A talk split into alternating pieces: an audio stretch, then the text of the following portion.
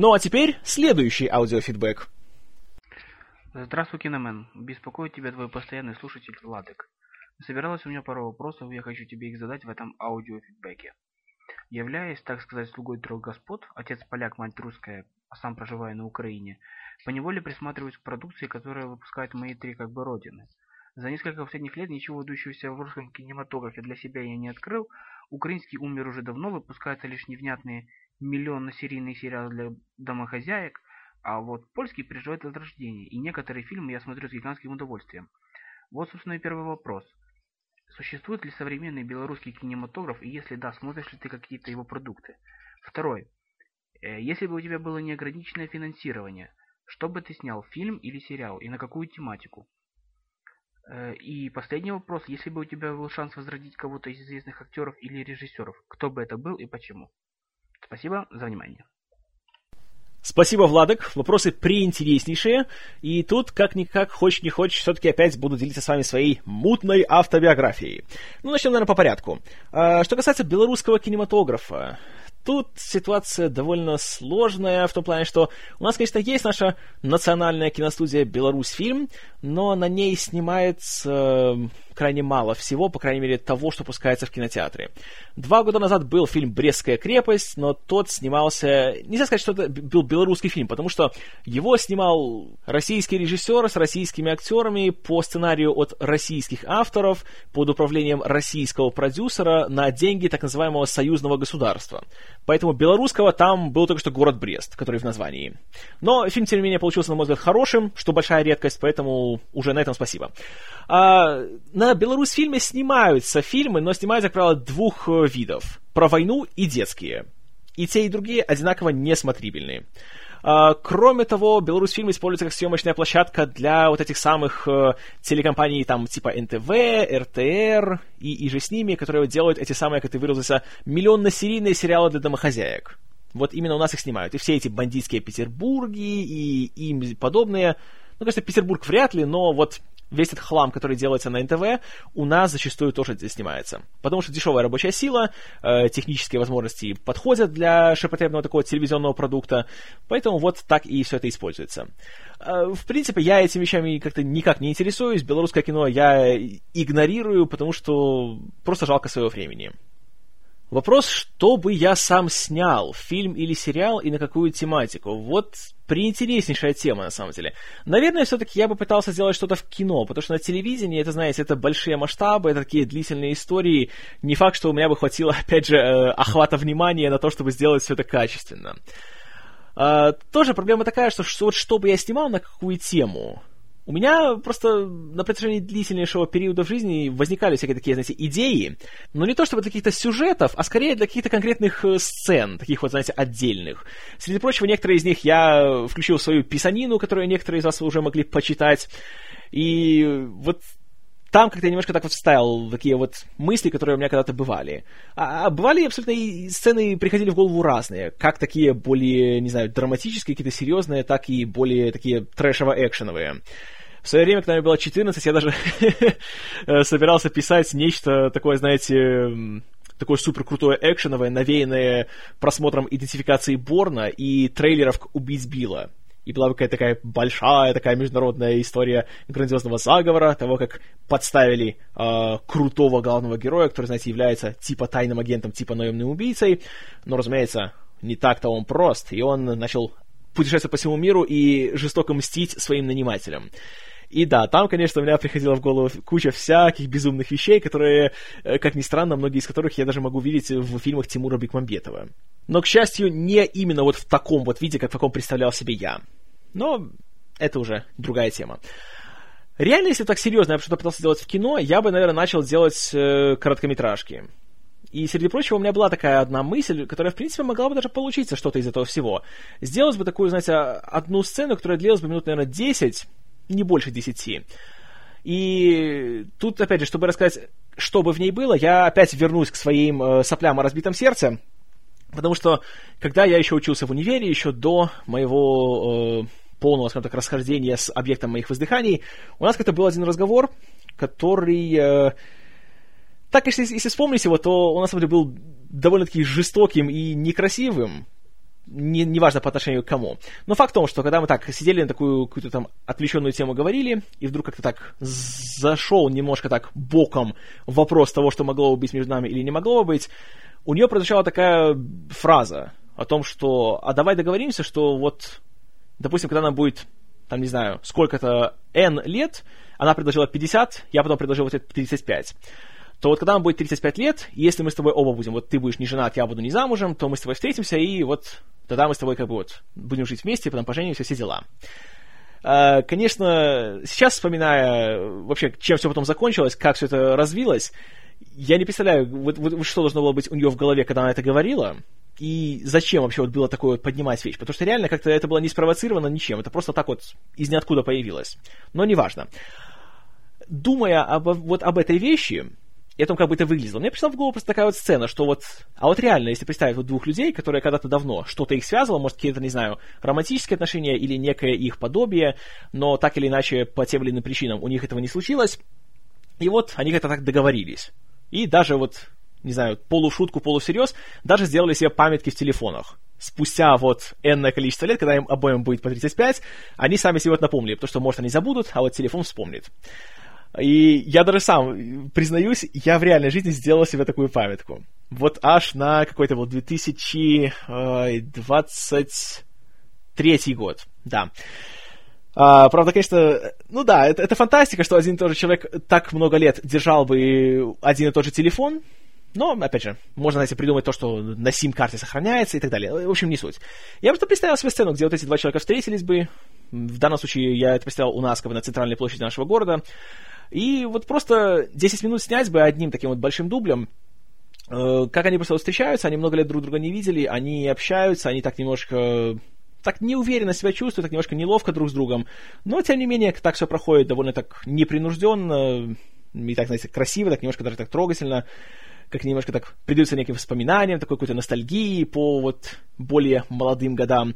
Ну и в конце концов просто вот все-таки заходит речь о том вот этом их договоре, и что все-таки они оба вспомнили о нем, и оба пришли.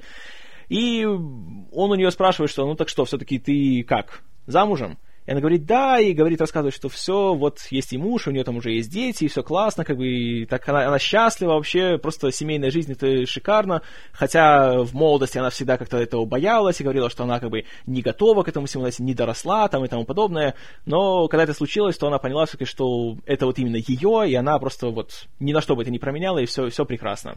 И она так вот, знаете, так вот просто сияя рассказывает все это так, с такими эмоциями, с таким вот восхищением, а она спрашивает у него, и он, даже так не отвечая, просто так неловко улыбается, достает свою правую руку из кармана и просто показывает, что у него на безымянном пальце тоже есть кольцо. Ну и они оба так немножко, знаете, так э, друг другу неловко улыбаются. И на пару секунд наступает просто такое неловкое молчание. И они оба так немножко отводят взгляд друг от друга, и так как-то так аж и не знают, что и думать, и что, и что говорить, и что делать. Ну и в конце концов просто у нее звонит телефон, потому что ей звонит ее муж, и они договорились, что они скоро встретятся. И она уже все, она говорит, что прости, все, как бы рада была тебя видеть, но надо бежать. И она отходит. И тогда мы уже просто, мы видим, немножко слышим, как она говорит в телефон, то есть, что да, там, знаете, типичные такие, там, ой, я, да, все, привет, все, скоро буду, все, целую, жду и так далее. А он отходит, и камера идет уже за ним. И мы следуем за ним, когда он э, доходит до близлежащей стоянки и садится в машину, где его ждет э, его друг или его брат, тут как бы неважно кто. В общем, просто близкий для него человек. И так пару слов просто перекидывается, типа, что ну как все прошло? Он говорит, ну, нормально, прошло так прошло, и все. И он ее спрашивает, ну что, пригодилось? Тот говорит, да, пригодилось. Снимает кольцо со своей руки и отдает ему. И мы понимаем, что на самом-то деле он не женат, а просто он это взял на всякий случай. Просто чтобы, что не расстраивать свою пассию, и чтобы она не чувствовала какое-то чувство вины и что-то еще. И понимаешь, что на самом-то деле как бы ничего-то и не прошло, и в финале просто мы смотрим на, на него с улицы, он стоит в машине, мы видим его через окно, и просто машина заводится, они уезжают, и на этом все заканчивается. Вот, в принципе, такое что-то я попытался бы снять. Я думаю, что получилось бы, может, даже не самым плохим образом. Так вот, если бы я реально пытался что-то так, знаете, заняться вот именно кинематографом, так вот как-то пытаться куда-то пробиться. Вот. А, что касается, если бы у меня были неограниченные ресурсы, вообще вот все что угодно, если бы я сделал, я бы, наверное, все-таки попытался сделать какую-нибудь нормальную адаптацию видеоигры. Причем взял бы что-нибудь такое, что именно хорошо поддается для кино. Потому что видеоигры, которые сейчас экранизируются, э, начиная с Mortal Kombat, затем продолжая Принцем Персии, или что там еще у нас было, Обитель Зла была, я все-таки считаю, что это не те вещи, которые стоит экранизировать. Особенно вещи, знаете, где вот все действие проходит от первого лица. Вот как пару лет назад тот же Гор Вербинский хотел экранизировать Bioshock. Но я считаю, что Bioshock, конечно, игра великолепная. Я с гигантским удовольствием вот сейчас ее перепрохожу, первую часть, пока вторая часть идет ко мне по почте. И да, конечно, очень, знаете, так атмосферно, так кинематографично, очень мощно сделано. Но передать вот все это на экране, я считаю, что не совсем возможно. И не в том плане, что это будет дорого, знаете, там, создать подводный город и все остальное. А дело просто в том, что твой герой на протяжении всей игры, он как бы, он аморфный он практически ничего не говорит, и понятно, почему это делается, потому что когда ты играешь, как бы это вот твой такой как бы э, буферная зона между тобой и миром игры. И когда ты играешь, на это не обращаешь внимания, потому что ты своими действиями как бы, выражаешь вот своего героя. И то, что у него нет никакого как бы характера, никакой личности, это нормально, потому что ты как бы заполняешь пробелы собой. Когда смотришь кино, то тут уже как бы надо, знаете, немножко по-другому все делать. Тут должна быть история, должны быть какие-то персонажи, должна быть какая-то канва. И канва как бы уже четкая, а не та, которую ты сам себе делаешь. И поэтому я считаю, что хорошо, что авторы сериала Grand Theft Auto не дают согласия на то, чтобы Голливуд делал киноверсию их игр. Потому что не получится. Наверное, самое близкое, что к этому подобралось, это был «Адреналин» фильм Марка Невилзина и Брайана Тейлора. Вот он очень хорошо передал вот именно атмосферу GTA, то, знаете, весь такой полный беспредел, вот это вот ношение по городу, избиение всех, кого видишь, кража машин и тому подобное, да но в плане сюжета невозможно все передать, потому что, опять же, GTA сама, как серия игр, она создается людьми, которые любят классическое криминальное кино. И они хотят воссоздать вот именно эту атмосферу и вот это вот чувство того, как это быть, знаете, таким крутым криминальным элементом, и ходить и полностью творить всякий беспредел, все, что хочешь. И сюжеты в этих играх, они сами навеяны классическими такими фильмами. Ну, самый, наверное, показательный пример это будет э, Vice City, который э, копирует как и место действия, так и многих персонажей, многие ходы. Даже финальная миссия напоминает концовку этого фильма «Лицо со шрамом». И в игре это смотрится классно, вся эта вторичность, потому что понимаешь, что, о да, я как Тони Монтана, понимаешь, сейчас у всех тут перекошу направо и налево, с бензопилой всех тут, знаете, пошинкую, все круто. А если, опять же, взять вот это вот, знаете, историю из игры, которая является копией фильма, а затем из копии фильма сделать фильм, то просто получится вот, как, знаете, такая вторичная переработка.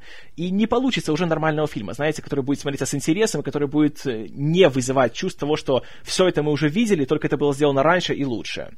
Поэтому вот в этом проблема, я считаю, многих на сегодняшний день кинематографистов, которые пытаются адаптировать видеоигры. Что бы я пытался адаптировать?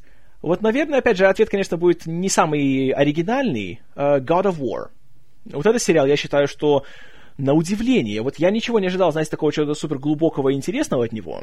Но вот он как раз берет, казалось бы, простейшую схему. Знаете, такой обычная просто игра, где ходишь и рубаешь всех направо и налево. И играешь за такого брутального, кровожадного спартанца, который сначала мстит, собственно, богу войны Аресу, а потом верховному богу Зевсу, а потом-то и всему Олимпу сразу.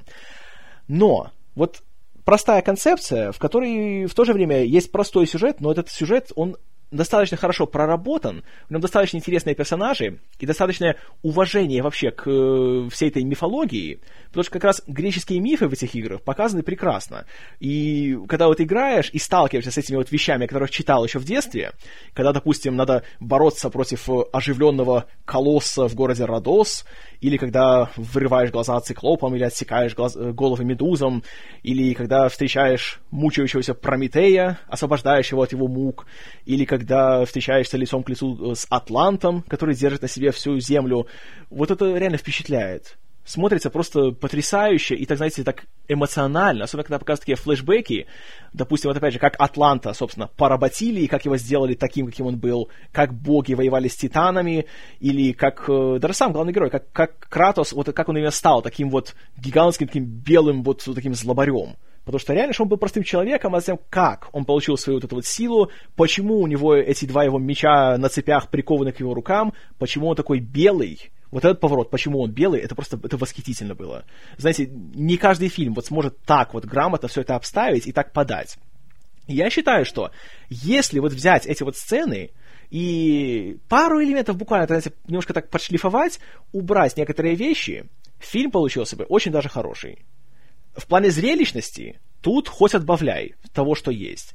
И что самое классное, что э, все самые большие экшн-сцены, в них нет ничего такого уже придуманного, собственно, авторами игры. Здесь взяты ключевые моменты тоже из греческих мифов. И все вот эти вот адские создания, и все эти э, склоки с богами, это все как бы идеально смотрится именно в контексте греческой мифологии. Я считаю, что если все это вот нормально, так более-менее вдумчиво и верно передать на экране, не меняя общую сюжетную канву, как это было, допустим, с Silent Hill, где остался город тот же, но абсолютно другие персонажи, и уже было ну, не то уже, что было. А если взять вот здесь, опять же, того же Кратоса, такого же Зевса, и все эти его столкновения, знаете, там, то с Посейдоном, там, то с Афиной, то с кем-нибудь еще, то было бы очень даже круто. И чтобы тоже не жалеть денег, с одной стороны, на такой фильм, но с другой стороны, как-то еще, чтобы не использовать вот по максимуму компьютерную графику а как-то стараться сделать, чтобы было более реалистично. Использовать, опять же, использовать э, миниатюры, использовать аниматронические всякие создания, использовать компьютерную графику только как э, такой связующий элемент между ними. И это можно сделать зрелищным. И те, кто считают, что только компьютерная графика позволит себе сделать красивый такой классный экшен, это просто, я считаю, эти люди тоже, опять же, не правы, и можно использовать практические декорации, практические всякие макеты, и затем просто уже с помощью компьютерной графики их немного так ретушировать и делать, скажем так, более оживленными. Посмотрите вот опять же на фильм «Там, где живут чудовища». Там спецэффекты были комбинации всего вместе. И именно потому эти самые чудовища смотрелись так вот правдоподобно и так вот э, веришь в то, что они есть. Потому что они не были полностью компьютерными. Вот я считаю, что тут можно было тоже такое сделать. И было бы, на мой взгляд, даже нормально. И, в принципе, я считаю, что тема как раз греческой мифологии, вот как-то вот Голливуд не может никак вот справиться с ней и сделать нормальные, достойные киноверсии того, что вот было написано пару тысяч лет назад. Выходят только всякие вот э, бессмертные, битва титанов, гнев титанов, весь этот хлам, в котором реально от мифов остаются только рожки до ножки. А если бы реально вот взять, нормально последовать тексту мифов, какой-нибудь взять, там, не знаю, да про что угодно. Про, про Язона, который искал золотое руно с аргонавтами, про Геракла взять, даже про Орфея, если взять. Там, в принципе, экшена нету в его истории, но сама вот это вот, это, этот сюжет о том, как он пошел в глубины ада за своей возлюбленной, это могло быть классным. На самом деле, это могла быть потрясающая история. Если, опять же, ее нормально, уважительно, достойно экранизировать. Но, как всегда, находится куча сопляков-сценаристов, которые считают, что они умнее и могут за год написать историю, которая будет интереснее, чем то, что создавалось веками, вот потому мы и имеем то, что имеем. Так что вот, если бы у меня была такая неограниченная власть, такие вот э, большие ресурсы, я бы попытался, по крайней мере, сделать что-то вот такое. Но, наверное, в качестве продюсера, потому что как сценарист и как режиссер я сомневаюсь, что я бы справился с такими вот масштабами и, и вот так вот сразу без какого-либо опыта. Тут надо было просто бы найти было бы единомышленников и людей, которые вот просто разделяли бы мое уважение и мою вот именно страсть к этим вот историям. Но я думаю, что это можно было бы сделать. Но, опять же, это все мечты-мечты. А что касается кинематографиста, которого я бы воскресил, тут тоже ответ будет очень банальным, очень предсказуемым, но я считаю, что этот человек реально сделал бы современное кино лучше. Альфред Хичкок. Человек тоже, который еще когда он работал, то он делал кино, которое считалось таким, знаете, просто развлекательным кино. То есть он там не претендовал на лавры какого-нибудь там, не знаю, Бунюэля или Годара или Трюфо. А он просто делал фильмы, на которые люди ходили бы в кино, на два часа забывали бы о своей жизни и получали бы удовольствие. Но просто то, как он их делал, опять же, с какой любовью к своему материалу, с каким уважением к своим зрителям, с каким вниманием к каждой детали, к сожалению, об этом практически не, не хочу говорить все, но большинство современных режиссеров, которые занимаются таким вот этим большим голливудским кино, об этом забыли. И теперь уже пустое зрелище ставится выше, чем какое-либо содержание. И теперь обертка считается важнее, чем то, что за ней скрывается. И я думаю, что если бы возвратить Хича где-то так в каком-то 45-летнем возрасте, и чтобы перенести в его возрожденную версию все то, весь тот опыт, который он себе накопил, все, все его знания, то я думаю, что это оказало бы гигантское влияние на современное кино, и, как я уже говорил, сделало бы его гораздо лучше. И мне просто безумно интересно посмотреть, что бы он сделал, вот имея современные технические средства и имея уже большую свободу творчества, чем это было, когда он работал в 50-х и 60-х. Вот безумно интересно было бы посмотреть, но, опять же, об этом можно только мечтать. Так что вот что я бы сделал, Владик. Надеюсь, эти ответы тебя удовлетворят, и буду ждать дальнейших твоих либо аудио, либо письменных фид. Вопросы чертовски интересные, и я уверен, у тебя есть еще. Пожалуйста, присылай. Ну а теперь переходим к серии комментариев, фидбэков, вопросов от нашего постоянного, наверное, самого активного комментатора Asкраба. Начнем как раз вот с вопроса, который связан с тем, о чем я только что говорил. Кстати, о синематографичности в играх и о Valve. Как ты относишься к одному из первых, не то чтобы синематографичных, но хорошо заимствующих элементы кино проектов, а именно Half-Life? Half-Life, э, скажу так, в принципе, я нормально к нему отношусь. Уважительно, но не то, чтобы вот это вот, знаете, такая вот вообще вот основополагающая вещь для меня, чтобы я так от него тащился и хотел все время пере, это, перепроходить. Я, как и все, играл в первую часть, где-то в районе года так 99-го. Ну, конечно, все остальные играли раньше, но неважно. И я не прошел ее до конца, и, в принципе, как-то так я даже не знаю, до чего я дошел. Чем меня игра порадовала, так это тем, что вот именно своей атмосферой. И да, знаете, обилие всех этих э, таких вот постановочных сценок. Очень порадовало и очень так эффектно смотрелось. Наверное, момент, который я навсегда запомнил, это как раз ближе к началу фи- э, фильма, к началу игры, когда вот проводишь свой этот адский эксперимент, который открывает портал в другую вселенную, из которой вся- приходят всякие там нехорошие создания, начинают вершить всякий хаос, и все начинает взрываться, гореть, разрушаться, и ты такой хаотично так бежишь к лифту, чтобы спастись, жмешь на кнопку вызова, а лифт все не идет. И вокруг тебя все уже начинает так вроде так распадаться, и думаешь, что а, скорее выходи, давай, прилетай, лифт. Нажимаешь еще раз, и слышишь такие крики откуда-то сверху. И лифт сорвался с троса и просто падает, весь такой горящий, а в нем люди э, стоят и просто орут. И такие, а пролетает мимо тебя, и просто видишь его буквально на полсекунды классный момент был. Вот просто классный. Вот так вот играешь, и реально становится страшно, и думаешь, что, о боже, что дальше, что мне делать, а, я не знаю, а, паника. Это было хорошо. А вот потом, когда так, это все, не знаю, как-то довольно быстро приелось, а вот, собственно, как, как такового сюжета в игре я так и не увидел, по крайней мере, до той степени, до которой я прошел.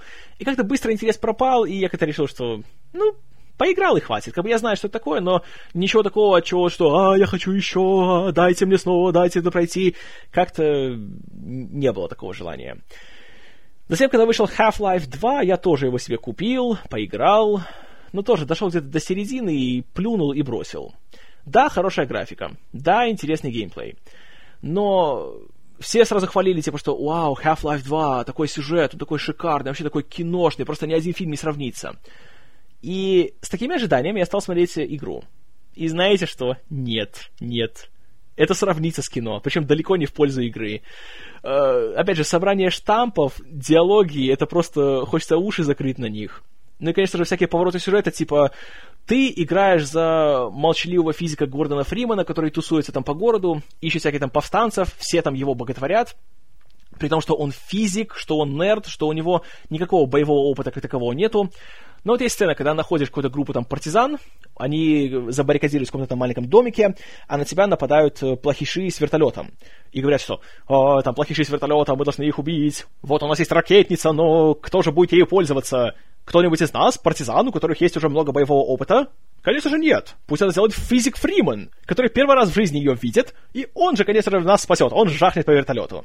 И вот так вот берешь эту ракетницу и жахаешь по вертолету простите, если вот это для вас кажется кинематографичным и захватывающим и интересным, ну, значит, тогда просто у меня что то не так с моими понятиями о кинематографичности и захватывающем, и об интересном.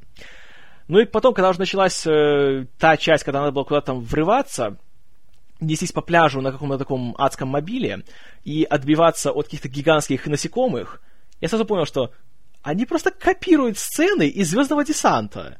И мне сразу как-то перестало это быть интересным, и я просто бросил играть. А потом я, правда, с помощью таких некоторых, знаете, неважно каких средств, я посмотрел, чем заканчивается игра, и, простите, большего просто всплеска ярости у меня не было еще долгое время. Когда все просто замирает. Э, спойлер, спойлер. Экран замирает, появляется чел в черном костюме и говорит, что «Ну все, понимаешь, Фриман, это только начало, пойдем со мной». Или что-то такое. И, и, и игра заканчивается. И, и что к чему? Нет никакого финала. Тебе говорят только то, что это не финал. Еще продолжение будет. Поэтому покупай следующую игру. И вот после этого реально у меня пропал всякий интерес к этим вещам. И всякие там Half-Life Episode 1 там был, Episode 2, вроде там обещают Episode 3. Честное слово, абсолютно никакого интереса нету к этому. И как-то так... К тому времени я уже нашел здесь другие игры, которые мне были больше по вкусу. В частности, вот опять же серия GTA. И как-то так, э, ну, не знаю, Макс Пейн тот же был уже, две части прошел к тому времени. Вот там реально, вот, вот там была кинематографичность, особенно во второй части. Макс Пейн 2 это вообще, это, это, это идеальный случай того, как можно полностью передать киношную атмосферу в игре, но при этом сохранить вот э, то, что ты любишь в играх, но при этом еще и разбавить все такими вот элементами и, и придать тебе такое чувство, что ты реально, ты вот играешь в художественное кино. Но при этом, конечно, я понимаю, что Half-Life это был такой, знаете, это была веха, это был важный шаг на пути к тому, что мы видим сейчас. И, допустим, тот же Bioshock, который мне гораздо больше понравился. Конечно же, есть видно влияние Half-Life, и без этого своего праотца ничего такого не было бы. Поэтому, как я говорил, я уважительно отношусь к Half-Life, но не более того. Я не фанат, нет. Так что, простите, если кого-то разочаровал, но я не могу врать. Продолжаем комментарии от Аскраба. В обратную связь двоеточие. Как вообще относишься к любительским трехкопеечным многоточие, пардон, независимым подделкам? Выделяешь ли из них какие-нибудь для себя? Наверное, не нужно тебе напоминать про Evil Dead и Dead Alive и из чего они выросли. Касательно второго, как ты относишься к фильму Bad Taste? Для меня он вообще моментально стал одним из любимых фильмов. А Bad Taste я не смотрел, поэтому ничего не могу сказать. Uh, так, для себя заметил, что часто спрашиваю про всякую мелочь, типа веб-сериалов, клипов и так далее. Мелочь явно мой пунктик. Привет доктору Фрейду. Да, Эскрав, именно ему. Uh, трехкопеечные всякие любительские поделки. Ну, как? Спокойно к ним отношусь. Смотря что имеешь в виду. Если имеешь в виду Evil Dead, который как раз снимался как более-менее серьезное кино, то тут хорошо все. И как бы это фильм, который можно вот именно... Его можно любить, и как э, плохо сделанный фильм, и как хорошо сделанный дешевый фильм. Как вот э, визитная карточка человека, который затем станет большой звездой. А есть же, конечно, такие дешевые фильмы, которые хороши именно тем, насколько они плохи. В этом плане у меня любимая, наверное, вещь, это, конечно, фильм The Room, «Комната», который сделал человек с непонятным происхождением Томми Уайсо. О боги, о этот фильм. Честное слово, я даже не буду ничего говорить, я просто скажу, что если вы не смотрели «Комнату», вы обязаны это сделать, потому что это просто потрясающе. Настолько просто плохой фильм, что его нельзя не любить. Абсолютно каждая сцена, каждый кадр, каждая реплика, это все, это просто, это такой маленький антишедевр. Я не знаю, когда я еще получал столько удовольствия от любого фильма, от его просмотра. The Room — это просто, это нечто. В пользу фильма уже говорит тот факт, что, чтобы получить на него деньги, Уайсо сначала пару лет торговал шубами, продавая, по-моему, их э, в Корею. Э, затем он не знал, как лучше снимать фильм, на пленку или на цифру, поэтому купил себе и стандартную кинокамеру, и цифровую. И все сцены снимались двумя камерами сразу, причем не с разных углов, а буквально ставились две камеры, одна рядом с другой, и так вот снимались. И еще, чтобы, знаете, придать какой-то кинематографичности, высокотехнологичности, он снял сцену, которая происходит на крыше здания, реально на крыше здания. И был виден э, город Сан-Франциско, где все это снималось. Но Уайсо посчитал, что так не пойдет, и, внимание, он снял эту же сцену на той же крыше, но теперь еще повесил сзади зеленый экран, чтобы впоследствии уже при обработке добавить другую панораму Сан-Франциско. Знаете, нельзя не восхититься таким фильмом, который вот делает вот такие вот вещи. Это прекрасно. Это просто прекрасно. Так что в целом нормально отношусь. Нормально. Идем дальше. В обратную связь двоеточие. Где ты берешь новости? Каким сайтам можно доверять? Каким сплетням? Каким критикам? Как отфильтровывать информацию? Покажи, где ребные места. А, где беру новости? На сайтах... Э ну, знаете, на, на заморских, потому что, как я уже говорил, на русские киносайты я не хожу в принципе, не потому что как-то там мне не нравится их содержание там, или форма подачи, или что-то еще, а просто это посредники. И в любом случае информация, которую они дают, она является переведенной и взятой из э, чего-то уже заморского. Следовательно, я просто экономлю свое время и сразу иду уже к первоисточнику. Тем более, что зачастую перевод может быть, скажем так, э, не совсем точным, немножко творческим. И некоторые факты могут немножко по-другому звучать, когда их переводишь. Это не говорю, я не говорю о каких-то, знаете, там, злых намерениях переводчиков. Просто вот, бывают такие вещи, когда можно по-разному понять информацию, которая дается э, вот в оригинальном сайте. Эти сайты такие, как, конечно же, IGN. Вообще очень люблю этот портал в плане всего, и в плане игр, и телевидения, и кино. Это Slash Film, тоже прекрасный киноблог, один из, наверное, самых известных. Всегда э, очень люблю их слушать. У них тоже подкаст очень хороший.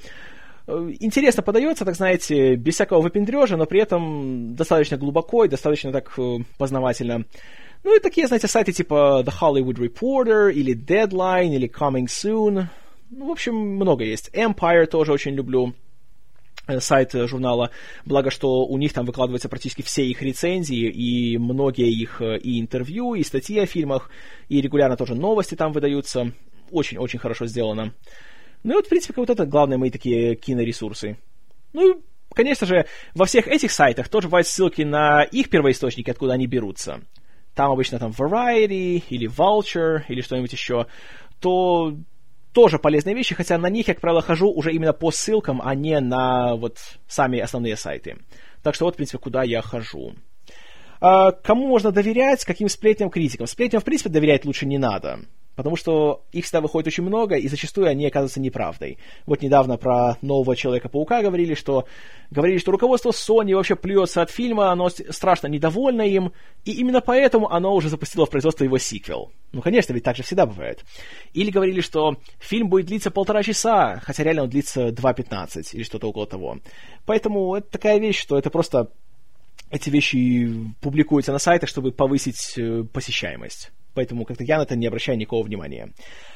Как отфильтровывать информацию? А, легко. Получаешь какую-то новость, э, поищи такую же новость на других источниках. И так или иначе, если найдешь ее так в местах в трех-четырех, если сопоставить информацию, которая там передается, то всегда выделяешь, что там есть общее, а что есть э, добавка, что как бы домыслы уже автора. И уже исходя из этого всегда можно более-менее для себя какую-то такую картину нарисовать.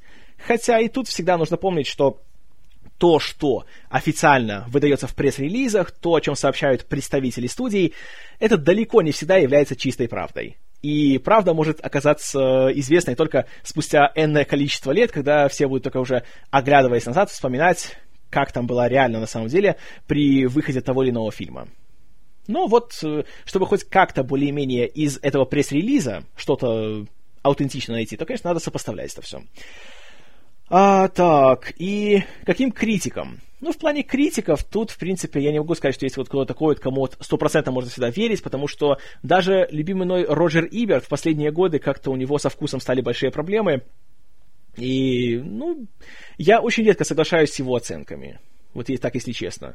Допустим, его решение о том, что лучший фильм 2005 года — это «Столкновение», это я еще долго ему не прощу и не забуду или, допустим, его четыре звезды из четырех возможных «Миллионеру из трущоб» тоже у меня вызвали исключительно недоумение. Или то, что он назвал... Э, сначала он разругал «Бегущего по лезвию», когда тот вышел в прокат, а когда вышел «Прометей», он поставил ему максимальную оценку, сказал, что это великий фильм с прекрасными спецэффектами. Э, простите, нет, нет. Но я его читаю, потому что мне нравится, как он пишет. У него интересный очень стиль, и он, э, э в принципе, такой очень дружелюбно к зрителю пишет. То есть он не сыплет всякими там супер претенциозными всякими фразами, и всегда его читать легко. Это приятно. Ну, кроме того, конечно же, есть уже вечно упоминаемые мною мои товарищи Уэйд Мейджор и Марк Кайзер.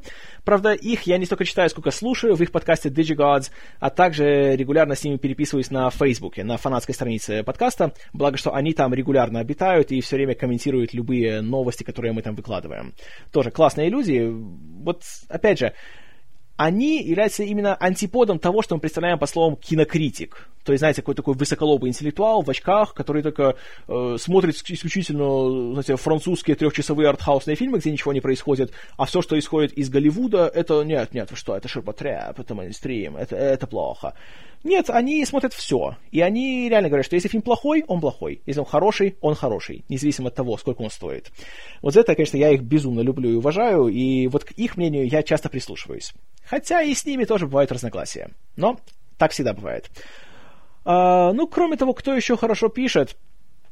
А, есть тоже еще два критика из Лос-Анджелеса, а, Дэйв Уайт и Алонзо Дюральде.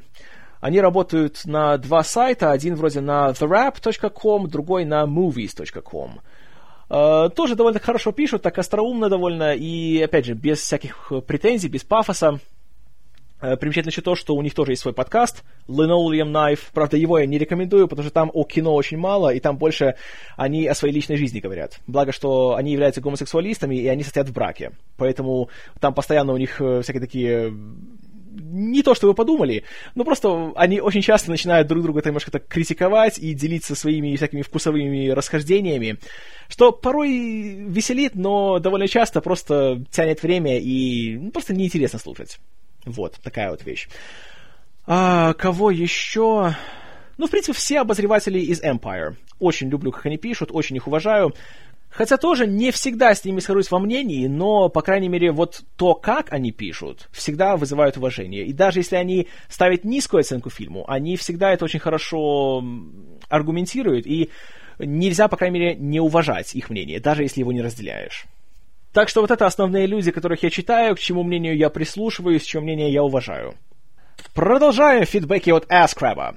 Читая на Хабре статью про 60 или 48 кадров в секунду, на которую давал ссылку Alex R, в комментах обнаружил интересные вещи. Цитата. «Дело в том, что сценаристов-то больше нет. Им не платят, они бастуют. Хороших сценариев нет.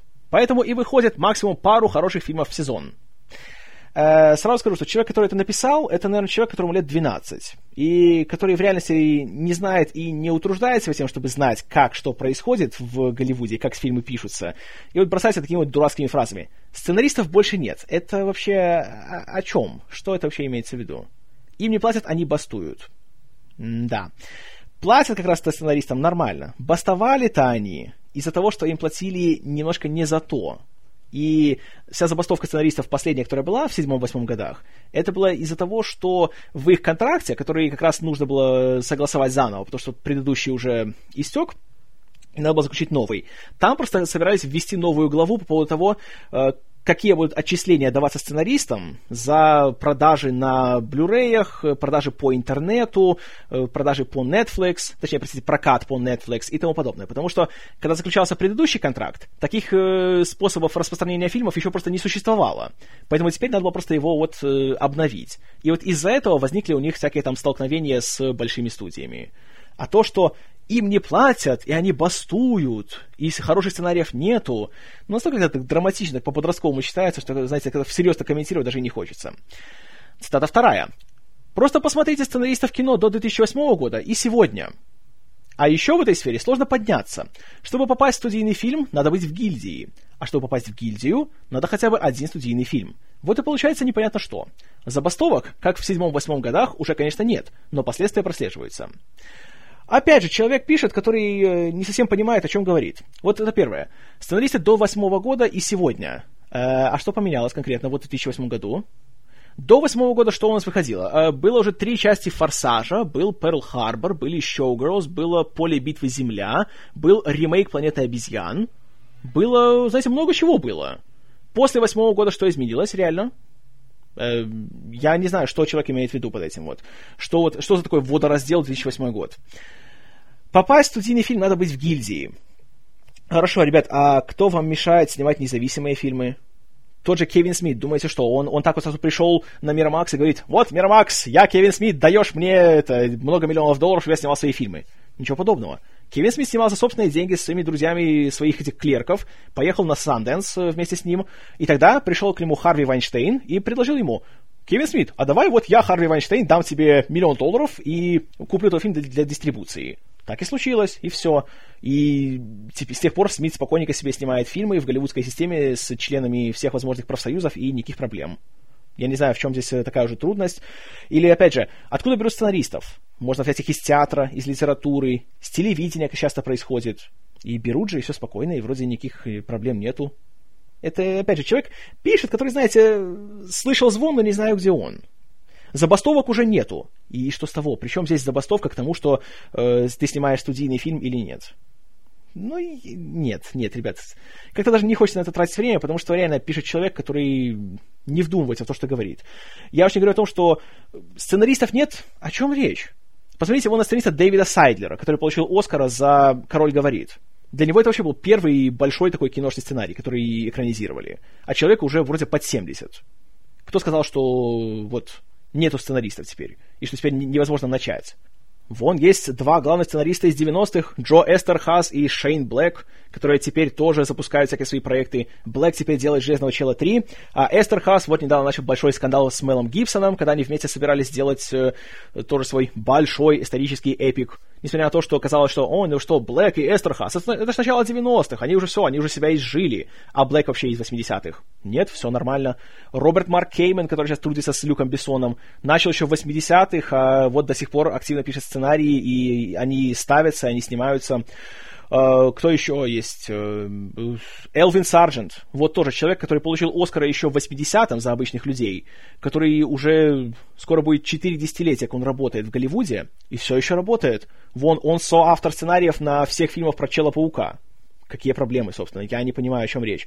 Роберт Таун, который получил Оскара за «Китайский квартал» еще в 74-м. 30 с лишним лет назад это было, а у Тауна все еще полны-полно работы в Голливуде. То, что мы не видим имена многих сценаристов в титрах фильмов, это не значит, что они над ними не работали. Когда делается какой-нибудь большой такой блокбастер, то то, что в титрах указано два сценариста, это просто требование гильдии сценаристов. В реальности над этими сценариями, как правило, трудятся десятки человек, и включая так называемых этих сценарных докторов. Когда приходит какой-нибудь, знаете, уважаемый человек, например, как вот э, драматург Том Стоппард э, работал над сценарием к «Ультиматуму Борна» или к э, «Индиане Джонсу» третьему и четвертому, и немножко так все это правят. И таким образом получают за это деньги и вносят некоторые свои коррективы. Точно так же, как братья Коуэны очень часто переписывают чужие сценарии, но их не указывают, потому что они, во-первых, недостаточно вносят свой вклад, чтобы быть указанными в титрах, во-вторых, просто сами не хотят палиться. Э, Джос Уидон тоже на многих сценариях работал. Джад Апатов тоже много вносил вклад в чужие сценарии.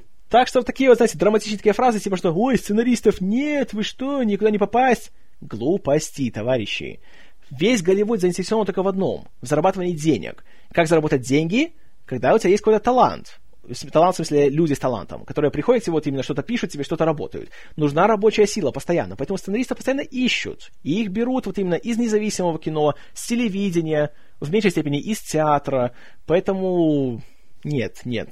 Не знаю, кто это написал, но этот человек реально не знает, о чем он говорит. Он знает, знаете, процентов 10 от того, что происходит на самом деле, и считает, что знает все 100. И вот в этом вся проблема. Идем дальше.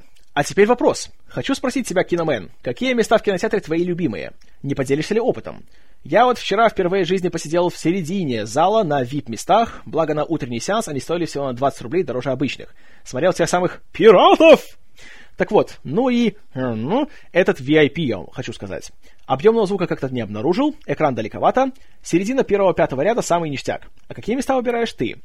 А я выбираю именно что места как раз посередине зала. Они у нас не называются VIP местами, это просто вот... Если, допустим, в зале 20 рядов, я сажусь обычно где-то так на районе 11 ряда, где-то так. Потому что я не люблю близко к экрану сидеть, потому что когда так немножко, не знаю, глаза устают. Плюс Э, насчет того, что ты не услышал объемного звука, тут просто возможно, что схалтурили твои владельцы кинотеатра. У нас такая же вещь всегда происходит. У нас тоже, когда приходит много людей на сеанс, такой-нибудь вечерний, тогда включают полностью всю акустику, знаете, жахает со всех сторон, все круто. Приходишь на утренний сеанс, когда буквально с тобой еще три человека, включают только переднюю стереопару, которая вот рядом с экраном, и ничего там не услышишь такого особенного. Поэтому тут дело скорее вот в этом. Я думаю, что просто решили немножко сэкономить на электроэнергии. А, я, опять же, сажусь обычно, обычно в середине этого ряда, и так оптимальный получается эффект. Нормальное расстояние до экрана, все можно разглядеть, нормально идет звук, я, по крайней мере, если есть какой-то объем, я его вся слышу со всех сторон, и вот так как-то так вот нормально. И обычно вот на этих рядах уже нету чавкающей, чмокающейся, твитящейся тупой молодежи, которая только отвлекается от просмотра. Поэтому можно хоть сколь-нибудь как-то расслабиться и нормально посмотреть фильм. Что касается 3D просмотров, всегда беру как можно дальше. Опять же, не, не ближе, а ряда где-нибудь 12 -го. Потому что только так мне получается хоть как-то худо-бедно досидеть до конца двухчасового фильма, и чтобы совсем не выцарапать себе глаза от боли. Потому что, серьезно, мои глаза страшно устают от 3D. Когда ходил на Прометея, то тоже из двух часов фильма, наверное, где-то реально минут 30 я сидел без очков, потому что просто не мог смотреть. И в целом, когда я хожу в кино, я предпочитаю идти на более ранние сеансы, когда нет зрителей. Как раз наоборот, когда зал почти пустой, для меня это идеальная обстановка, потому что там можно нормально сесть, расслабиться, полностью вот вникнуть в фильм. Потому что на вечерних сеансах, когда уже более забита аудитория, то опять начинают все шуршать, жрать, хлестать свой попкорн, там что-то бросать, разливать, рассыпать, э, кому-то звонить телефон, кто-то начинает там «Алло, алло, я в кино! Я в кино, я говорю!» Вот такие вот вещи начинаются, и это безумно раздражает, поэтому избегаю таких вот сеансов. Только если совсем что-то так уже сильно вот ждал какого-то фильма, и уже не могу просто ждать до выходных, пока будет э, ранний сеанс. Тогда уже, конечно, я иду вечером. Но тоже в последнее время так редко случается. А тем более, что фильмы, которых я жду вот сейчас, «Новый Человек-паук» и «Темный рыцарь. Возрождение легенды», будут у нас с опозданием как минимум на три недели по отношению с остальным миром. Так что могу уже и еще подождать. Так что вот так вот. Ну и завершающая часть э, фидбэка от Asкраба, правда она будет довольно большой. Еще один вопрос насчет сиквелов, приквелов, спин и ремейков. Каким может и каким не может быть продолжение? Ты уже рассказывал об этом много раз и в разных подкастах, но хотелось бы обобщить, уточнить, конкретизировать, уточнить и расставить все точки над «и». О, аж два раза уточнить. Это значит серьезно. Короче, требую, в скобках, ага, прямо требую, прыгаю шашкой наголо и стучу кулаком по столу. Отлично. Получасового монолога на тему сиквелов. Ну, получасового я тебе не обещаю, но что-нибудь так поговорю сейчас немножко. Какие критерии для сиквела ты для себя выделяешь? Каким должен быть фильм, чтобы остаться самодостаточным, но при этом иметь задело для сиквелов? В скобках Марвел Вселенная. Насколько оправдано разбиение фильмов на части и изначальная разработка многосерийных саг? Звездные войны, Гарри Поттер и Сумерки. Что должно быть в сиквеле, дроп ремейке, чтобы он не стал, в кавычках, фильмом, который никому не нужен? Как вообще относишься к спин-оффам? Что думаешь насчет, в кавычках, сиквелы, которые портят оригиналы? Как ты выразился про «Матрицу». В кавычках, хотя я бы не сказал, что прямо уж так портят, но слабее, да. И как от них лечиться? Что думаешь насчет сиквелов, создаваемых не авторами оригиналов? В скобках, лично для меня это очень значимый критерий, хотя и он частенько сбоит. Имхо, учитывая нынешний кинозастой и огромное количество продолжений, переделок и перезапусков, вопрос будет ох, как актуален. Да, он именно ох, как актуален. А, что касается сиквелов, каким должен быть сиквел? Хорошим, в первую очередь. Знаю, логично. А, хороший сиквел, что это такое? Это фильм, который не повторяет заново то, что было в первом фильме, а он его как-то развивает. И именно поэтому далеко не каждому фильму нужен сиквел. Если бы у «Матрицы» не было продолжения, фильм был бы просто идеален. Потому что в нем было много всяких недосказанностей, всяких таких условностей, которые просто принимаешь, потому что это фантастика. То есть это, не, это должно быть, сказать, таким более такими метафоричными вещами. То есть это вещи, которые ты сам можешь себе додумать, заполнить пробелы, и это не помешает твоему наслаждению от фильма. А вот есть идеи, которые там высказываются, которые реально хороши. Сиквелы «Матрицы», что они делают? Они почему-то решили, что вот все это псевдофилософствование — это самое главное, ради чего мы смотрим этот фильм. И поэтому давай нам 20-минутные монологи про всякие там системные аномалии и про... Эй, не, неважно еще про что. В общем, мутатень страшная. И, опять же, почему «Матрица» стала хитом? Потому что было замедление и были крутые драки. Поэтому давайте оставлять крутые драки с замедлением даже там, где это абсолютно никак не нужно. И получается 15-минутная драка с кучей агентов Смитов, которая реально ни к чему не приводит. Побегали, попрыгали, подрались, а потом Нео понимает, что «А, «Я же могу улететь!» и улетает. И все. Зашибись, товарищи. И вот ради этого стоило смотреть 2 часа 19 минут этого фильма. Ну а третий фильм это... Ой, товарищи, давайте не будем о третьем фильме. Давайте все-таки однажды я сделаю серию подкастов на эту тему. Там тогда поговорим конкретно. И посмотрим, если верить родственникам Вачовски насчет того, что «нет-нет, мы еще в 90-е запланировали трилогию, поэтому первая часть это было ее логическое начало, а затем было продолжение и завершение. Да, мы это все специально сделали так, чтобы получилось такое цельное, связанное повествование». И увидите, насколько все это неправда на самом деле. И ни черта они не планировали. Но это я уже забегаю далеко вперед. А, так, значит, что касается оригинальных фильмов и заделов на сиквелы. Вообще, фильм, который заслуживает сиквела, должен быть сначала сам должен быть хорошим фильмом. И не надо его делать сразу с расчетом на то, что да, это будет три трилогии, и будет потом еще перезапуск, и пять приквелов, и все, будет целая вселенная. Потому что, когда думаешь так, то ты не концентрируешься на одном фильме. И ты, следовательно, начинаешь вот делать такую вещь, которую вот сейчас стали делать практически все. Сразу думают не о том, как сделать фильм, а о том, как сделать франшизу. Знаете, чтобы продавать игрушки, видеоигры и чтобы получать кучу денег с этого всего. И тогда уже как-то качество, хочешь не хочешь, оно обязательно, несомненно, пойдет вниз. И вот получается такая вот вещь, как вот с этим дебильным Прометеем. В чем проблема Прометея? В том, что тебе вот точки обозначили где-то, знаете, на плоскости. Вот, понимаете ли, вот тут есть это, и это, и это. Мы исследуем важные вопросы. И все. А исследования нету. Понимаете, есть большая разница между тем, что говорить, что мне интересно, откуда пошло человечество, и исследовать такую теорию, как-то ее развивать, и просто сказать, мне интересно, откуда пошло человечество, и все. Правда, я умный. Вот последний случай как раз это и есть Прометей. И в сюжете столько дыр, которые всегда говорят, нет, ну что, это не, это не дыры, это просто философские недосказанности. И если будет когда-нибудь сиквел, то мы, конечно же, вам расскажем, что там было. Мы заполним эти пробелы. Понимаете, в чем проблема? Когда весь фильм состоит из таких пробелов, когда все нужно додумывать, то зачем мне его смотреть? И зачем я вот должен смотреть, э, знаете, и, и только жить этим обещанием, тем, что нет-нет, все объяснят тебе в конце, ты смотри дальше, посмотри еще пять фильмов, тогда все будет хорошо. И подожди еще 10 лет, пока они выйдут. Простите, я не хочу. Когда я смотрю фильм, он должен быть, даже если это часть какой-то серии, он должен быть самобытным произведением, которое можно само по себе смотреть и получить удовольствие. «Терминатора 2» можно смотреть отдельно от всех остальных, и это будет все равно классный фильм который вводит тебя в курс дела, объясняет тебе все, что, все, что должен знать, и все, смотришь отдельную историю и получаешь от нее удовольствие. Терминатор первого то же самое. Назад в будущее. Первый фильм снимался просто как отдельный фильм. А уже потом, когда он стал успешным, стал вопрос о том, чтобы, а давайте, может, продолжим, может, как-нибудь разовьем эту идею. И уже тогда Роберт Земекис и Боб Гейл сели, подумали, что если уже так, давайте даже, знаете, расширим масштабы, сделаем большую такую пафосную историю, сделали сразу сценарий двух фильмов, которые снимались сразу вместе. И тогда это уже совсем другая вещь. Когда ты сразу четко знаешь весь твой план, у тебя есть вот начало, середина, конец, и ты его реализуешь. И тогда с интервалом в год ты его показываешь просто по дозам. И если вы посмотреть сиквелы «Назад в будущее», они очень даже хорошо смотрятся. И то, что кажется дырами в сюжете, когда смотришь уже всю трилогию сразу, то реально они закрываются. И видно, что сценаристы немало времени потратили именно на то, чтобы все это как-то так склеить.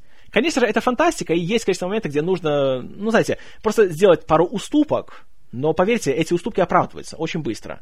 А только делаются сиквелы теперь, когда еще не вышел первый фильм, а уже анонсировано еще три продолжения, и тебе говорят, что да, вот уже в первом фильме мы сделали такие затравки на кучу продолжений, поэтому все будет круто. Это плохой подход. Так делать не надо. Правильно делает Кристофер Нолан. У него тоже была такая, знаете, большая франшиза, у него был Бэтмен, который по определению подразумевает создание кучи сиквелов. Но он всегда говорил, что, ребят, я не думаю так далеко. У меня вот здесь теперь есть фильм, я его делаю, я должен сделать его как можно лучше. Я вкладываю в него все свои усилия, чтобы получился вот этот фильм хороший. Когда будет время делать сиквел, тогда будет думать о сиквеле. И посмотрите на фильмы Нолана о Бэтмене и на все остальное. Вот даже если ограничиться только фильмами о супергероях, они выделяются на фоне всех остальных. Потому что тут каждый фильм, пока что из двух, это реально отдельное самобытное произведение, которое можно смотреть отдельно от другого и получать удовольствие. Вот как надо все это делать. А фильмы из Марвел вселенной, к сожалению, вот теперь, уже после Мстителей, когда смотришь любой из них по отдельности, да, есть классные моменты, но вот вся вот эта вот затравка на Мстителей, она зачастую как раз, она только отвлекает от основного сюжета. «Железный человек 2» — лучший тому пример, точнее, худший. Потому что фильм, в котором реально своего сюжета практически нету.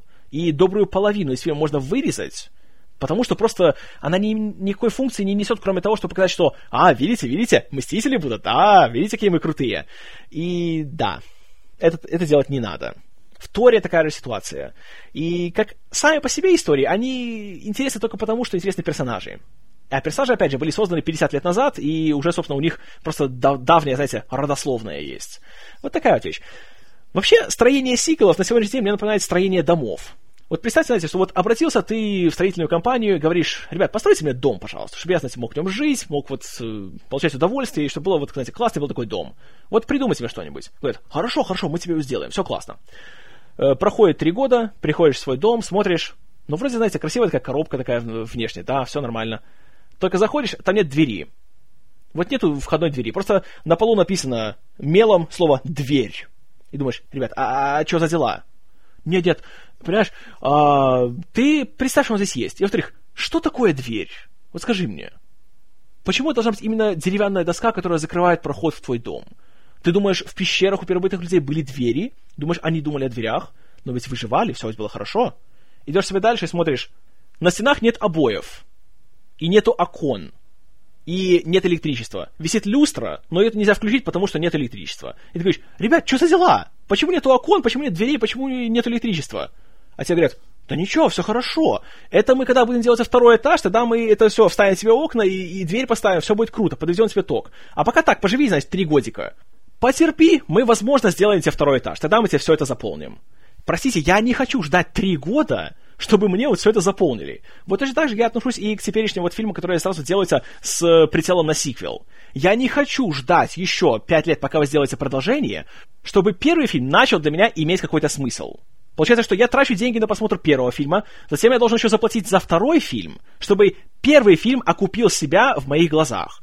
А потом еще скажете, что не-не-не, на самом деле во втором фильме тоже еще не все. Вот третий фильм, да, вот он все, понимаешь, тебе расставит все точки над «и», все тебе объяснит. Простите, товарищ, идите-ка вы лесом. Так дела не делаются. И именно поэтому я против вот этой повсеместной сиквелизации и сразу съемки любого фильма, когда еще даже сценарий не написан, а сразу думаешь, да, надо сделать так, чтобы было три фильма, а потом, чтобы через пять лет можно было его перезапустить, да, давайте вот так что-нибудь такое придумаем. Это всегда э, приводит к самым плохим результатам.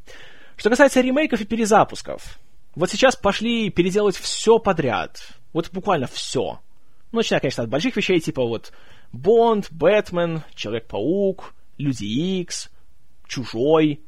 Теперь уже скоро будет Робокоп, Вспомнить все в этом году, Звездный десант будет перезапущен. И знаете, почему все эти вещи провалятся? По крайней мере, Робокоп, Вспомнить все и Звездный десант. Потому что когда те фильмы делались, их оригинальные вещи, Никто еще не планировал, что это будет, знаете, сенсация по всему миру, что это будет большой хит, и что все захотят его продолжения или приквела. Это делалось просто как еще один фильм, который делает студия, который стоит энное количество денег, для которого нужен хороший сценарий и который должен себя окупить. И люди реально работали над ним, они вкладывали в него свою душу, они делали что-то свое, что-то новое. Теперь же у всех уже есть план — вот, понимаете ли, есть хитовый бренд, на него пойдут люди, давайте сделаем что-нибудь, знаете, вот тоже такое крутое сделаем, знаете, такой пафосный такой хит сделаем. И вот когда делаешь сразу с намерением, что ты сделаешь шедевр на все века, никогда шедевр не получается. Уж поверьте мне на слово, это закон подлости. Все такие вот хорошие вещи получаются в муках. Они получаются из неуверенности. Посмотрите, как делался «Крестный отец». Вот теперь, конечно, да, да, это шедевр на все времена, это шикарный фильм. Когда «Крестный отец» снимался, то-хо-хо, чего только не происходило. Об этом еще будет отдельный подкаст, рано или поздно, обещаю вам. А если бы сейчас делали ремейк «Крестного отца», он был бы полной лажей, потому что он бы уже не был оригинальным произведением, а он бы делался с подмигиванием фанатам, с имитацией того, что уже было раньше, и не было бы никакого творческого мышления при его создании. Вот то же, то же самое будет и с этими всеми перезапусками. Сейчас Горца будет переделывать, с Райаном Рейнольдсом в главной роли. О да, отличная идея, конечно же. Поэтому сиквелы или спин или ремейки, что угодно, они должны быть только там, где реально это необходимо. Планировали что-то наперед, это хорошо только тогда, когда ты сразу снимаешь вот и фильм, и его сиквел. Только в таком случае это может как-то получиться, но и то не всегда, как было с Суперменом. Когда снимали сразу два фильма, но посреди съемок второго взяли и уволили Ричарда Доннера. И второй фильм уже доснимал Ричард Лестер, и получилось вот половина хорошего фильма и половина не очень. Или как было с «Властелином колец», когда снималась вся трилогия сразу. А потом просто, когда уже фильм начал приносить деньги, то Питеру Джексону просто давали еще денег, чтобы он доработал спецэффекты или чтобы немножко доснял пару сцен, чтобы сделал уже так более цельную картину. Вот это хорошо, это я признаю, это понятно. Тем более, что тогда у тебя есть уже э, трилогия книг, у тебя есть весь сюжет, то есть тебе просто надо все это нормально выполнить а тебе не надо придумывать, как еще надо продолжить историю, как еще там заполнить пробелы и тому подобное. Тогда нормально. А все остальные случаи? Нет, товарищи, нет. Вот, в принципе, что я думаю на всю эту тему. Я знаю, получилось сумбурно, получилось злостно и по-критикански, можно поспорить. Спорьте на здоровье. Но вот, это мое мнение. И переходим к финальному на сегодня аудиофидбэку от замечательного человека Line 5. Привет, Киномен, привет всем, это опять я, и у меня сформировался вопрос. А касается он видеоколлекции. Нередко в своих подкастах ты упоминал о ней. Самые любопытные могли посмотреть ее у тебя на странице ВКонтакте. Ну, часть, часть ее, так скажем. Вопрос такой. даже блок вопросов. Сколько на данный момент у тебя изданий в коллекции? Сколько... Нет, с чего это все начиналось? Какой был первый диск? Какая была первая кассета видео?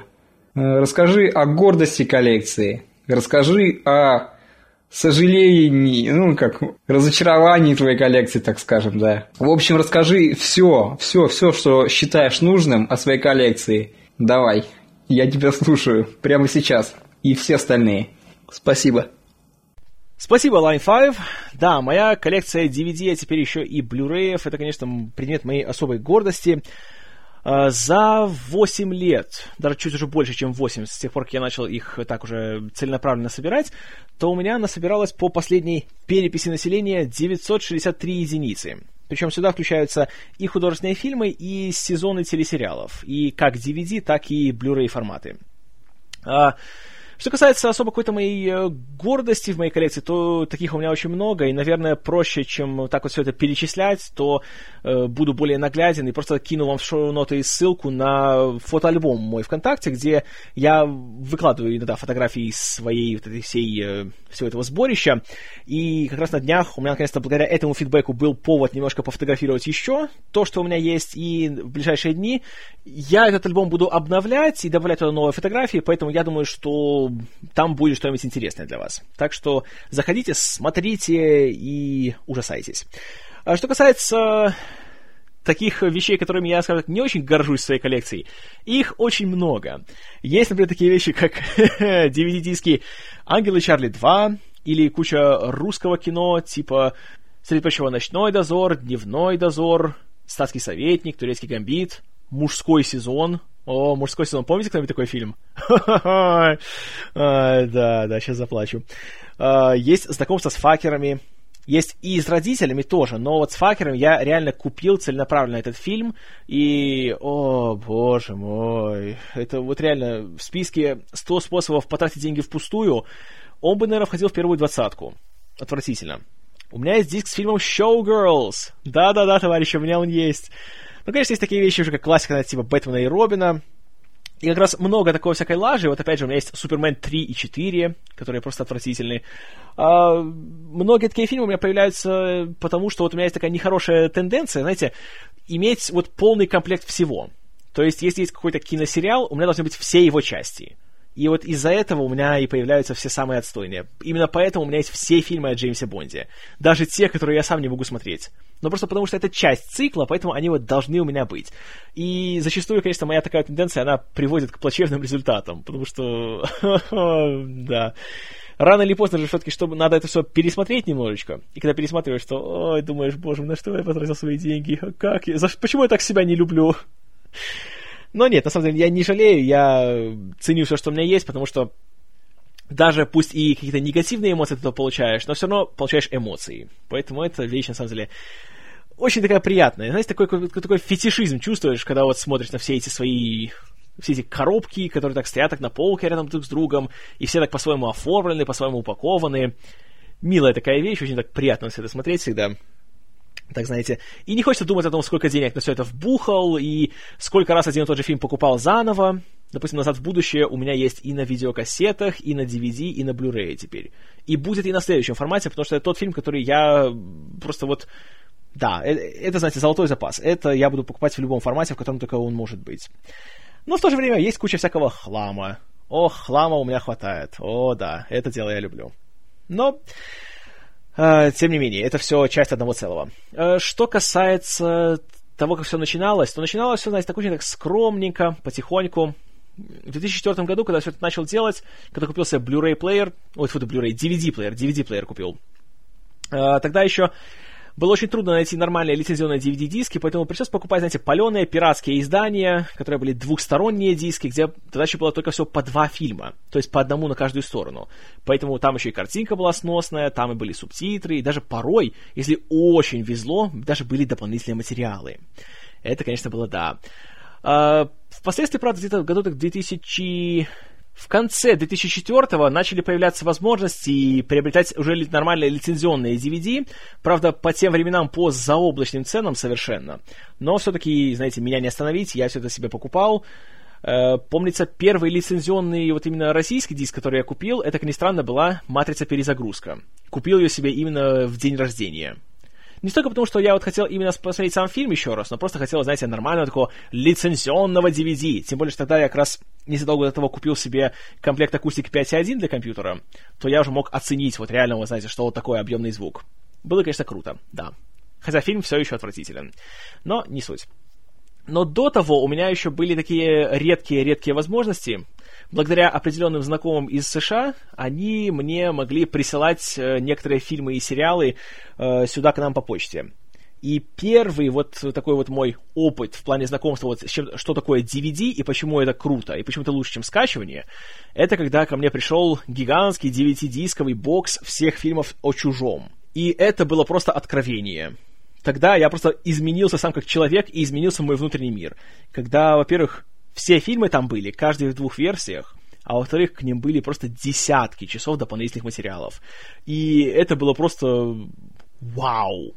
Вот сколько просто знаний из этого все получил, сколько эмоций, сколько вообще просто удовольствия.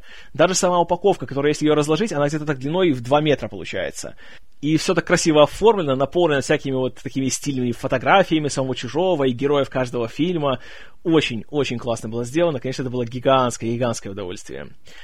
И постепенно, так вот с каждым годом, когда я все это начал так наращивать, то удовольствие все повышалось и повышалось. И всегда кажется, знаете, что когда что-то собираешь, что думаешь, что ой, постепенно все привыкаешь к этому, успокаиваешься, и думаешь, что а, ну что это еще такого может быть, что еще может тебя удивить? Может. И вот даже сейчас, когда общее число уже идет к тысяче, все еще каждая покупка, которую я делаю, каждая посылка, которая мне приходит из-за э, рубежа, я всегда с таким, знаете, таким детским восторгом ее открываю и думаю, что «А, как это классно!» Хотя я же знаю, я же заказывал, я знаю, что в этой коробке лежит, но когда открываю, все равно такое чувство, когда, знаете, как будто Новый год снова пришел. Потрясающее ощущение, которое я даже не знаю, с чем их сравнить. Прекрасно, просто вот сплошное такое вот удовольствие. Это классно. И слава богу, что в 2008 году я нашел такую возможность, сделал себе карт-счет в банке, и теперь я могу себе заказывать из, как я уже говорил, одного заморского и не очень интернет-магазина, как фильмы, так еще и видеоигры в последнее время. Поэтому для меня это стало гигантской отдушиной, потому что у нас сейчас найти э, даже DVD в нормальном качестве невозможно. А про Blu-ray я вообще молчу. А там раздолье, были только деньги. С этим, конечно, тоже в последнее время небольшие проблемы наблюдаются, но не такие большие, чтобы вообще нельзя было ничего сделать. Ну, сами понимаете, меня не остановить. Ну, что-то еще такое рассказывать про свою коллекцию. Я не знаю, что еще сказать, потому что, знаете, без иллюстраций, без видео, как бы это все пустое сотрясание воздуха, поэтому э, смотрите фотографии, не знаю, комментируйте, спрашивайте, может, что кому что так конкретно интересно. Буду рад на все ответить. И, наверное, на этом заканчивается наш сегодняшний супер длинный выпуск обратной связи. Ого, более трех часов, товарищи, получилось.